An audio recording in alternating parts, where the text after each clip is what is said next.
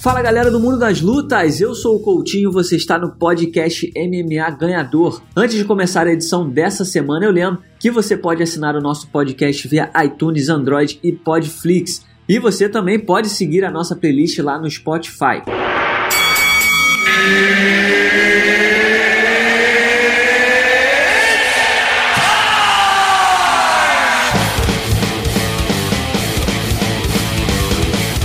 Galera do mundo das lutas, hoje a gente tem a moral de receber aqui no nosso podcast MMA Ganhador um dos maiores empresários do Brasil no MMA, né? Um cara que está começando aí um trabalho é, com vários lutadores dentro do UFC. Tem Johnny Walker, Livinha Souza, Luana Dredd, Talita Bernardo e Gavin Tucker. E ele também é presidente do Future, evento que está disparando aí no cenário nacional. Lucas Lúticos, seja muito bem-vindo ao nosso podcast. Fala, irmão. Fala, galera. Pô, uma honra estar aqui, primeira vez, que espero que seja a primeira de muitas, né? Vamos aí falar de luta, que é o que a, que a gente vive para isso e gosta muito disso, né?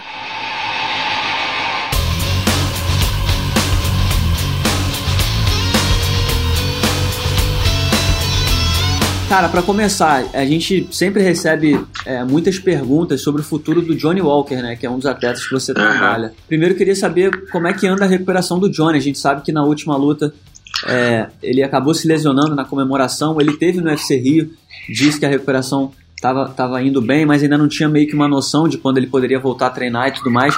O que, você pode dizer pra gente a respeito da recuperação dele?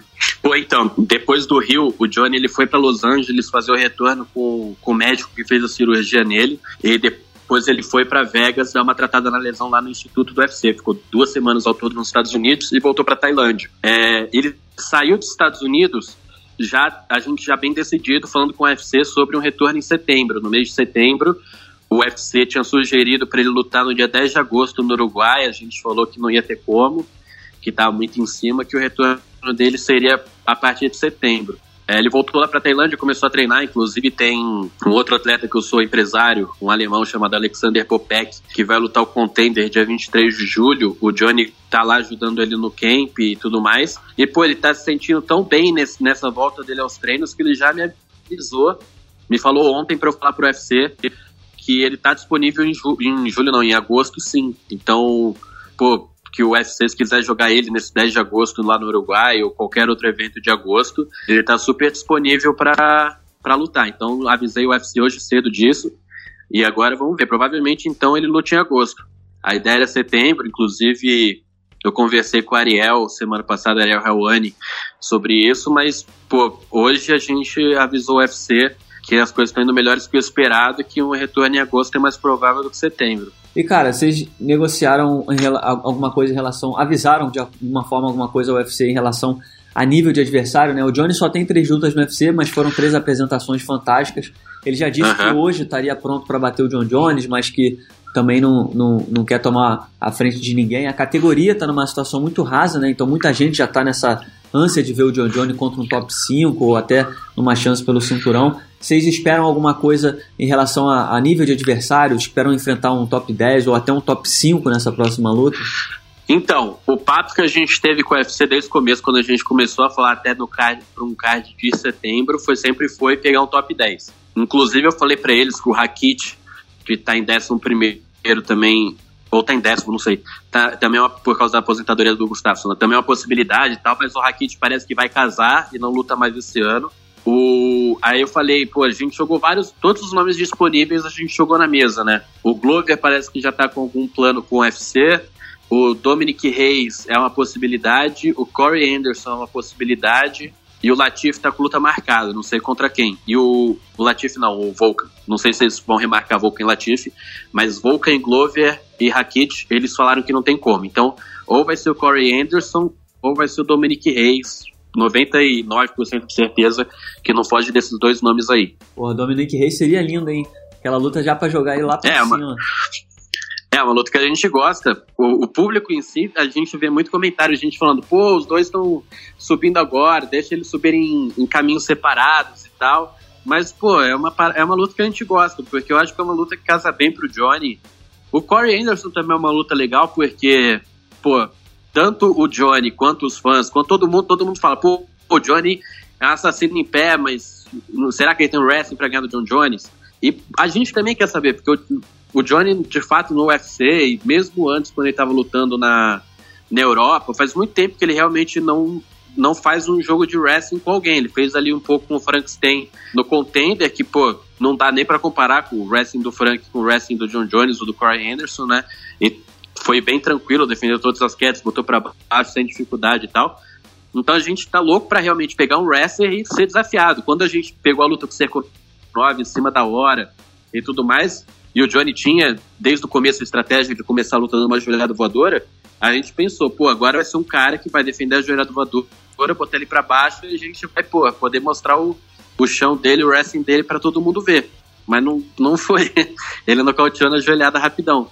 Então a gente quer, gosta também da luta do Corey Anderson, porque é um desafio. A gente quer testar o Johnny nessa parte do, do wrestling, do chão, e mostrar para os fãs, para o UFC, para todo mundo, que ele tem sim jogo de, de grappling e gás para lutar com o wrestler do nível do Corey Anderson, do nível do John Jones. Agora, Lucas, a gente viu que recentemente, né, é, o Johnny também passou uma temporada, não sei se chegou a ser uma temporada, mas ele passou alguns dias lá no UFC PI, né? No Performance Institute uhum. lá em Las Vegas. A gente viu que ele fez vários é, é, testes, é, parada de tecnologia avançada, né? O que, que, você pode falar pra gente? Eu não sei se você pôde acompanhar de perto ou se você acompanhou de longe, mas que, é, que, que, o que, que o Johnny trabalhou lá? Foi simplesmente para fazer esses testes? Ele fez. Acho que ele participou também de uma gravação para um documentário do combate, mas enfim. É, como é foi essa temporada? Então, foi, tudo foi muito bem. Tudo se encaixou muito legal, porque o Johnny queria muito ir lá para o instituto, fazer uma recuperação mais focada no ombro e fazer os testes lá. E lá no instituto eles oferecem massagista, fisioterapeuta, tudo de graça para todos os atletas, né? Até cirurgias pequenas eles fazem lá dentro. É, então o Johnny já estava com essa vontade de ir e o combate procurou a gente porque eles estão fazendo esse documentário com alguns atletas é, brasileiros gringos, né? Sobre testes mesmo de dentro do instituto, tipo a ciência do MMA, inclusive, eu acho que é o nome, né? E eles chamaram o Johnny para ir para lá, logo pagando, oferecendo para pagar a passagem dele da Tailândia para lá, sendo que a gente tinha acabado de desenrolar para na semana anterior ele tá em Los Angeles para fazer a consulta do ombro com o cara que operou ele. Então acabou que calhou muito bem, ele já estava em Los Angeles, foi lá para Vegas, fez o documentário do combate, né, que foi o, o convite que ele teve, então tipo hospedagem, a passagem, tudo o combate que combate junto com o UFC Fight Pass que você deu. E conseguiu, nesse meio tempo, além de gravar o documentário, fazer todos esses testes, que ele inclusive quebrou o recorde lá de potência num dos testes de bicicleta lá. E, e treinar também por lá, né? Eu, curtiu bastante os treinos lá. O, lá no Instituto do UFC, não tem ninguém que puxe os treinos, né? Não tem um treinador em si porque é antiético, mas uhum. muitos atletas do mundo inteiro vão para lá, levam seus treinadores ou pegam os treinadores lá da Extreme Cultura, da Syndication ou de outras equipes da região para fazer seus camps. Então ele aproveitou que já estava lá e deu uns treinos com o Alexei Olinik, deu uns treinos com o próprio Glover. Então foi uma experiência bem bacana para ele. Nessa parte de testes, de, de experiências que ele fez, pô, ele ficou abismado. Eu não tava junto, né, infelizmente, mas ele falou que foi parada de outro mundo, assim, que a estrutura que os caras têm realmente é de outro nível, né? Os resultados desses testes, vocês é, é, chegam a, vocês têm acesso a esses resultados para até para poder trabalhar em cima disso? Cara, a gente não pediu, mas o, o UFC com certeza cederia pra gente, porque o Gavin que é esse atleta canadense que quem, quem lembra dele estreando pro San Cecília, depois, depois então, teve uma derrota bem feia pro Rick Glenn. Nesse tempo ele tá um ano e meio parado. Nesse meio tempo ele foi lá pro instituto também fazer vários testes, recuperar de lesão e tal. E o UFC enviou pra ele todos os resultados dos testes e tudo mais. Mas é muita coisa muito específica, muito científica que eu, Johnny, o Léo, o treinador do Johnny, na, lá na, na Tailândia, a gente não tem ninguém que realmente consiga dar uma avaliada mais a fundo nisso. Então é algo mais a ser trabalhar toda vez que ele for para Vegas lá para o Instituto, que é uma parada que depois ainda dessa viagem a gente quer tornar mais constante nessas idas dele para lá, porque é algo que ele viu que tem muito a acrescentar para a evolução dele física, né?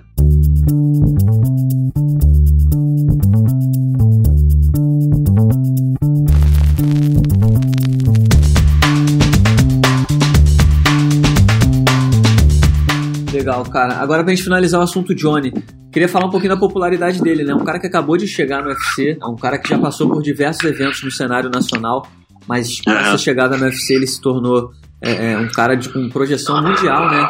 E até pelos resultados que ele Sim. tem conquistado na, nas últimas lutas, a forma que ele venceu os três primeiros rivais, impressionaram muita gente e ele já tem uma popularidade absurda na internet. Como é que você, explica? Você que acompanha de perto, que conhece o Johnny por perto é, há bastante tempo, você desde, desde mesmo antes do UFC você conseguiu enxergar nele que realmente ele ia se tornar esse, esse já esse hit, né, como a gente gosta de chamar, ou também, ou também chega a te surpreender é, é, o poder que ele está tendo, o poder midiático que ele está tendo unido ao, ao Dr. Pô, o Johnny, eu, ele, ele, o treinador dele me procuraram. Na verdade, todo mundo sempre me, me fala, pô, como que você achou esse cara? Eu falo, pô, ele que me achou, brother. Então eu tenho muita sorte deles terem me procurado para trabalhar junto. Eles me procuraram em janeiro do ano passado. O Johnny tinha acabado de se mudar pra Escócia, né? Se desligou da Evolução Thai e voltou pro primeiro treinador dele, que foi o Léo Gosling, que tava, que tava morando lá. E eles me procuraram para tocar a carreira do Johnny e desde que ele, ele fez três lutas em 45 dias lá na, na Europa, ganhou as três por nocaute, duas no primeiro round e uma no segundo. E nessas três lutas ele já tinha ganho de maneira bem dominante. Então eu sabia que ele tinha um potencial legal de, pelo físico e pelo, pelos atributos técnicos dele, eu sabia que ele tinha um potencial legal de se manter no UFC, né, de fazer um barulho dentro do, do UFC. No contender ele dominou o Frank Stank, um cara que era meu atleta quando estava no UFC, então sabia quão duro era também. E uma parada, e o Johnny sempre foi um cara muito carismático naturalmente, né? Muita gente fala que ele é forçado, que, que ele tenta muito ser engraçado, mas, pô, ele é aquela pessoa mesmo que ele aparenta ser nas entradas, é tipo, não é nada forçado, nada ensaiado, tudo sai naturalmente. Nas comemorações é tudo da cabeça dele na hora. Então eu sabia que ele tinha esse potencial de ganhar lutas de maneira impressionante, né? Na Europa, dois dos nocautes dele foram por joelhada dentro do clinch. E eu sabia que ele tinha esse carisma para ir longe. Eu acho que essa explosão toda dele, com três lutas no SCT, 300 mil seguidores no Instagram, e ser embaixador do Poker Stars no mundo e tudo mais, não era esperado por ninguém. Mas a gente sabia que ele ia fazer um barulho. O, uma parada engraçada é que eu lembro que quando ele ganhou, quando ele foi, ele foi lutar o contender, eu, eu falei para ele lá no, no quarto do hotel. Falei, ó, você tem 1.200 seguidores no, no Instagram. Vamos ver depois de passar o contender na Globo quantos seguidores você vai ter. Aí ele subiu para uns 4 mil. A gente já, caralho, 4 mil seguidores, bom demais, né? Uhum. Aí na luta com o Kalil, chegou na semana da luta, ele tinha uns 6 mil e poucos. Aí ele lutou com o Kalil, ele subiu para Depois do nocaute no Kalil, subiu para 18 mil. A gente, nossa, estrela já.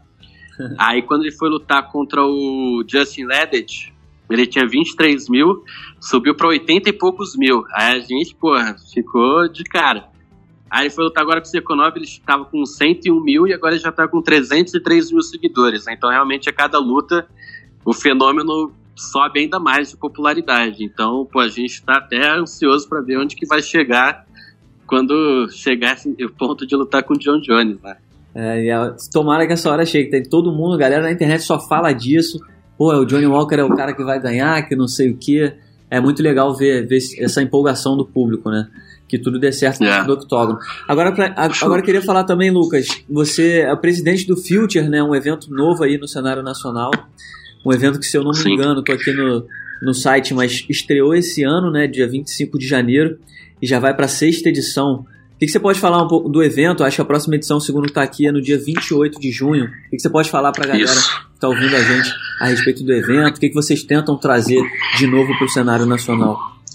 Cara, o Future, é, eu não sou novato em eventos, né? Eu comecei a trabalhar com eventos fazendo meu evento em 2013, chamava Bison FC, inclusive a luta principal foi o Thomas Almeida, fazendo acho que a oitava luta da carreira dele. E eu fui matchmaker do Circuito Talent, que inclusive foi um evento que fez um barulho legal no Brasil. Depois eu fui vice-presidente do Aspera, é, que também foi um evento que fez um barulho legal no Brasil. E, pô, depois do Aspera eu tava bem de saco cheio de trabalhar com evento, na real. Era uma parada, é uma parada muito exaustiva e que é muito difícil de fazer dinheiro. E, pô, você se mata de trabalhar e todo mundo critica bastante, né? Então, é um meio difícil, cansativo, que não dava retorno algum. Então, eu tava bem de saco cheio. E passei a focar realmente em trabalhar meus atletas. Aí em setembro do ano passado, eu levei o Gustavo Erac, um, que é um atleta meu, para lutar o LFA. Fez a luta principal do LFA contra o é, Coach de. Code alguma coisa, não lembro o nome do cara. É um ex-UFC. Uhum. E ele acabou perdendo por adesão dividida. Só que aí depois da luta eu tava sentado, a gente estava no cassino, que foi o evento, e tava comendo, eu, o Heráclito, os treinadores dele, junto com o Fábio Pateta, lá da Tião Fameio, que é amigão meu, junto com o Ed, o Ed Soares também, que é o dono do LFA. E um dos caras que é um dos donos do LFA, que é o Jorge Oliveira, o Jorge Andame, ele passou ali e falou, pô, e o Ed falou, pô, senta aqui com a gente, mesa de brasileiro e tal. E ele sentou, a gente começou a conversar. Esse evento foi em Fresno. E o nosso voo de volta saía de Los Angeles. O voo, nosso voo de volta para o Brasil saía de Los Angeles. Dois dias depois, a gente ia voltar de trem mesmo, né? quatro horas de trem que a gente ia pegar igual a gente pegou na vinda. E o Ed e o Jorge falaram: não, pô, volta com a gente, a gente dá carona para vocês e tal. Então no dia seguinte a gente saiu, voltou de carona com eles e paramos para almoçar. E durante esse almoço eu tava conversando com o Jorge, falando, pô, é, vocês têm que levar a LFA pro Brasil, é, o custo é bem menor do que vocês têm aqui, com certeza. Pô, a quantidade de atletas talentosos é gigantesca. E comecei a mostrar um pouco do trabalho que eu fiz com Áspera. Uhum. Aí, aí, beleza, fal, conversamos sobre isso e tal eu, o, o Herak, os treinadores dele voltaram para o Brasil. Eu segui nos Estados Unidos porque a, a Thalita Bernard ia lutar com a Sara Moraes duas semanas depois. Eu fui para a luta da Thalita e meu voo continuava saindo de Los Angeles. Então, quando eu voltei para Los Angeles, eu mandei mensagem pro Jorge: pô, conhece algum hotel barato para eu ficar? Ele falou: pô, fica aqui em casa. Fui lá para casa dele, isso era final de outubro. No que eu cheguei na casa dele, aquele papo que a gente tinha tido um mês antes sobre fazer evento no Brasil, ele chegou para mim e falou: pô, tô com uma ideia de um evento no Brasil, brother. Eu falei: caralho, qual foi? Ué, chama Future FC. O lema do evento vai ser inovação. A gente vai inovar em tudo. Então, desde o começo, a ideia do Future era essa: era um evento no Brasil que nasceu para inovar o MMA mundial. Então, o Future é transmitido gratuitamente para o mundo inteiro via o, pelo site, pelo, pelo aplicativo e pelo YouTube. E durante essas ideias que foram tendo, a gente surgiu com a ideia da votação, que é o People's Fights, que um mês, um mês, um mês, 45 dias antes de cada evento, a gente abre no nosso card principal as seis lutas principais. A gente abre uma votação entre os, os quatro atletas para os fãs escolherem dois que realmente vão lutar. Então a gente traz o público para conhecer mais sobre cada atleta e, e saber quem vai lutar, né? E a gente consegue captar uma torcida de cada atleta a partir daí. Então, o nosso trabalho de divulgação, de promoção já começa aí, fora que a gente dá aos fãs a oportunidade deles serem o matchmaker, né? Uhum. Então, é uma parada, pô. Imagina se o UFC faz isso, né? Joga ali o Johnny no card de 10 de agosto, agora no Uruguai, e coloca lá pra galera votar Dominic Reis ou Corey Anderson com quem que ele vai lutar. tá? Como todo mundo não, não votaria, né? É, então, é uma, uma parada que a gente tem tido um resultado legal, tem tido um retorno bom. E felizmente a gente conseguiu uma, um investimento legal de uma empresa de tecnologia lá de Las Vegas, que a gente apresentou o projeto, que inclusive é a empresa que é dona do LFA, um, é uma das empresas que investe também no LFA. A gente apresentou o projeto para eles, eles curtiram muito essa ideia de, de aliar tecnologia com luta, de inovação e tudo mais. Então, pô, isso nos proporcionou fazer um card realmente nacional, né? Pô, o card passado, o, o todos os futures têm sido no estado de São Paulo. Uhum. Mas o card passado teve só três atletas da cidade de São Paulo de 26. Né? Então, a gente realmente está fazendo um card para o Brasil inteiro ver e participar, com pô, nomes que fazem, fazem tamanho no Brasil, né? Matheus Nicolau já lutou Future, Toninho Fury já lutou o Future, o Kevin Souza, ex-UFC, vai lutar o Future agora. É, a gente está fechando agora pro Marcelo Gomes, que acabou de sair do UFC lutar também.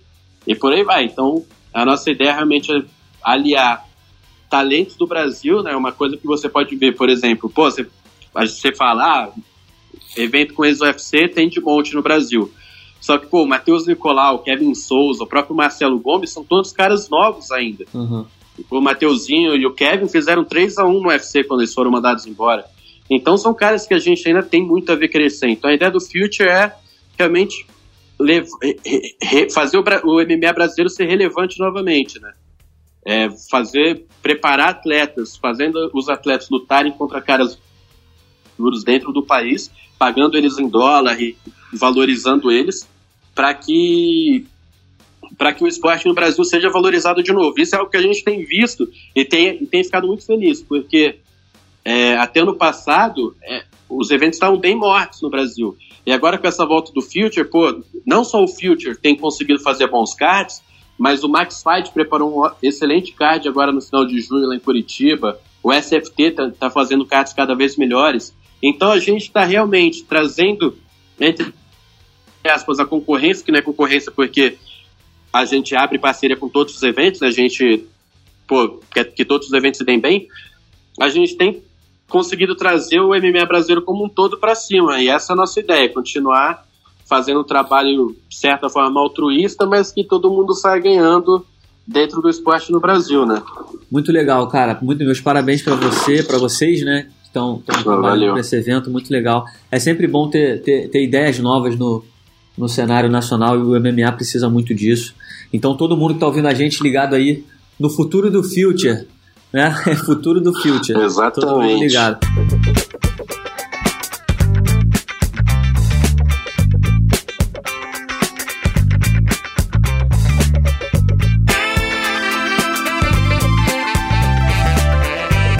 Agora, Lucas, para a gente finalizando o nosso papo, a gente sempre faz aqui no nosso podcast uma rápida resenha sobre os assuntos da semana, né? A gente acabou de ter uhum. um grande evento no último fim de semana, o UFC 238, que contou com a coroação, a segunda coroação de Henry Cerrudo, que venceu Marlon Moraes por nocaute, um resultado que surpreendeu muita gente. Eu queria saber de você, se, se te surpreendeu a vitória do Cerrudo contra o Marlon e o que, que você acha do futuro dele. O Cerrudo é o, é o único da história que foi campeão olímpico no wrestling e conquistou o cinturão do UFC, agora ele tem dois cinturões, já está falando até do terceiro. O que, que você consegue imaginar é, é, de futuro para ele? Você acha que ele realmente pode correr atrás, atrás do terceiro? Foi um momento de emoção, acho que ele chegou ali no teto, no limite do que ele pode alcançar no MMA. Cara, o, me surpreendeu muito. É, o Cerrudo é um cara que eu acompanho desde o começo da carreira, porque ele lutava o Legacy, e o Legacy era um evento que eu trabalhava bastante junto, né? Foi o primeiro evento que eu consegui colocar atletas fora do Brasil quando eu estava começando a ser manager, foi o Legacy. E nessa época o Cerrudo tinha uma, duas lutas e ele fazia, fez parte da carreira dele dentro do, do Legacy, que era o evento do Mickey Maynard, que inclusive hoje é um dos matchmakers do UFC. E eu lembro que eu acompanhava a carreira do Cerrudo naquela época e ele tinha problema com peso, ele parecia ser um cara meio indisciplinado e chegava nas lutas, ele usava muito bem o wrestling dele, óbvio, só que era basicamente isso. Então nunca botei muita fé que o Cerrudo ia longe, não. Aí quando ele entrou no UFC e, pô, chegou a lutar com o Demetrio Johnson, eu tava nesse evento, que eu acho que lutou o Glyco França de atleta meu, na época contra o James Vick, se eu não me engano. Eu tava nesse evento e o Demetrio Johnson ganhou dele um minuto e eu tava achando que o Cerrudo ia dar problemas pro Demetrius. E depois disso, em vez de abaixar a cabeça e mostrar essa ideia de atleta indisciplinado que a gente tinha dele, ele pô, evoluiu montanhas, né? evoluiu muito e se tornou realmente um outro atleta, um cara duríssimo em pé, com o wrestling fenomenal que a gente já conhece, uma pressão por cima no chão sinistra, que realmente aguentou muita porrada do Marlon ali no primeiro round e voltou com tudo. Eu tava achando que o Marlon ia ganhar, eu tava bem confiante na vitória do Marlon, inclusive, e me surpreendeu bastante, sim, assim como me surpreendeu a vitória dele no Dillashaw, e, pô, continua me surpreendendo. Agora eu tô, tô dentro do trem de hype do Cerrudo aí.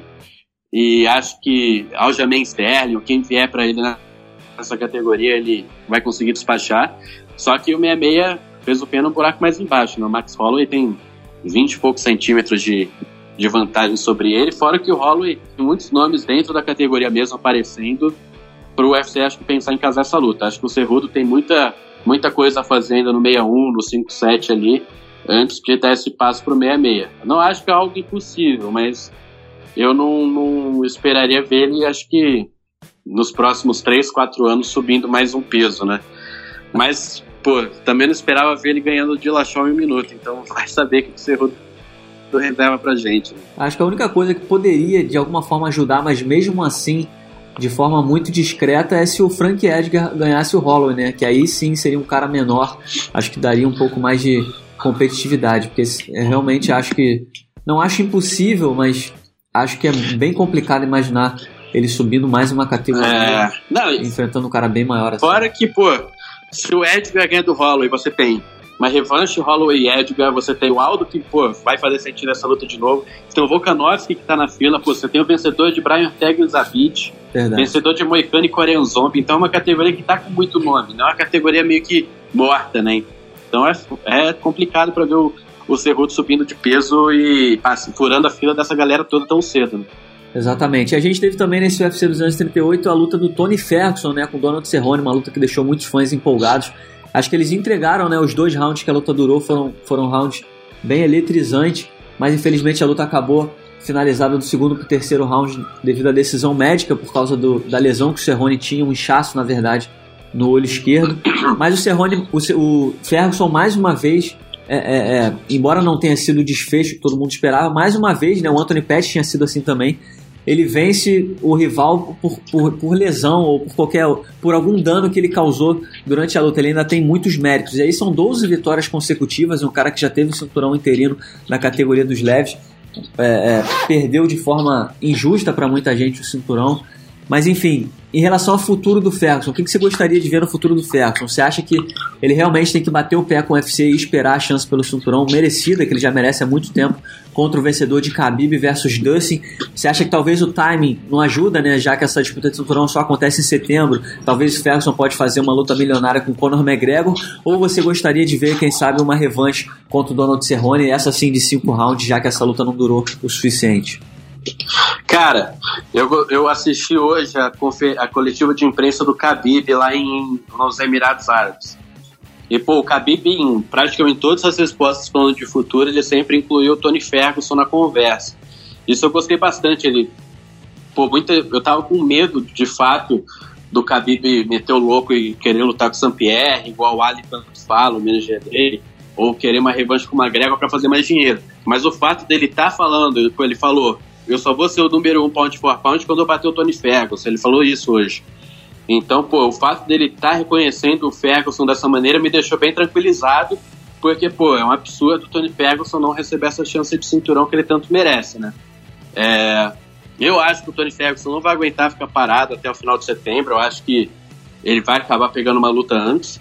Mas, pô, eu não vejo ninguém na categoria para bater nele, né? Eu não vejo o Conor, eu não vejo nenhum desses nomes sendo capaz de vencê-lo. Então, eu fico bem tranquilo que, na minha visão, o que vai acontecer é que o Khabib luta com o Poirier, o Ferguson luta com alguém nesse meio tempo e os dois se encontram no UFC do final do ano. Sendo que uma coisa que eu tô achando bem, bem, bem foda é que o Khabib a própria mídia, todo mundo tá muito desmerecendo o Poirier, Brad. Uhum. Pô, na entrevista com com a própria ESPN, o, o, jornalista da ESPN entrevistando o Dana White falou: Ah, depois que o Khabib lutar com o Poirier, você pensa em colocar ele para defender o cinturão contra o Tony Ferguson ou existe uma chance do McGregor? Tipo, totalmente desmerecendo qualquer chance do Poirier, que é um cara que, pô, a gente tem uhum. visto aí nessa corrida que ele vem tendo uma evolução impressionante. Então não me surpreenderia se a luta de final do ano for Poirier e Ferguson. Uhum. Porque eu, eu, acho que o Poirier, dos últimos adversários que o Khabib pegou, é o cara que tem a maior chance de vencê-lo pelo que vem apresentando. Então, com certeza, esse trio do peso leve aí me deixa muito, muito ansioso pelo que está por vir. Eu queria muito ver Ferguson e Conor. Eu acho que seria um lutão feito pelo estilo dos dois. É a luta que o Conor precisa para voltar a ser relevante no peso leve, para voltar a ter moral. Uhum. Pô, se ele consegue vencer o Tony Ferguson, é uma parada impressionante. E eu acho que é, entre aspas, justo pro Tony Ferguson, vendo com o mercado, porque, pô, de certa forma ele vai até ganhar mais dinheiro contra o Conor do que pelo cinturão. Então, eu se sou o Ferguson é, ou o manager dele, eu não teria problemas em pegar o Conor em vez de esperar. Mas eu acho que teria que ser uma dessas duas opções, né? O, o terceiro nome aí não faz sentido nenhum pro Ferguson que tá milhas à frente do resto da categoria. É, eu tô contigo, eu também, também acho que seria uma boa ideia essa luta com o Conor, até porque, além de, de, de ser uma luta milionária e ele manter, se manter em atividade, Eu acho que uma vitória contra o Conor daria expressividade suficiente para o UFC não ter para onde correr, não tem mais o que discutir. Exatamente. Ele é exatamente. Como... Ser... O, o, o, problema é que a gente não sabe o que passa na cabeça do Conor, né? É. Vai saber se ele volta, se ele não volta, se ele tá treinando ou não. É a é grande, grande incógnita do, do momento, né?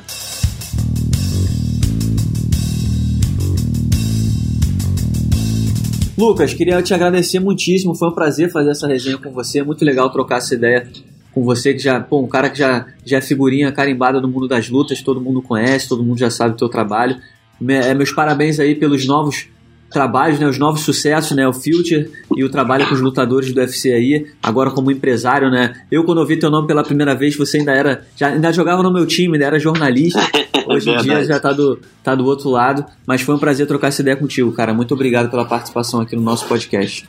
Pô, valeu, Zaço. E, pô, pode me chamar quando quiser, que sempre que eu estiver disponível, vamos que vamos. Foi um prazer e espero que tenha sido a primeira de muitas. Então tá, esse foi Lucas Lúticos, empresário do mundo das lutas e também presidente do evento Future FC. Muito obrigado pela sua audiência, eu volto na semana que vem com muito mais. Até lá!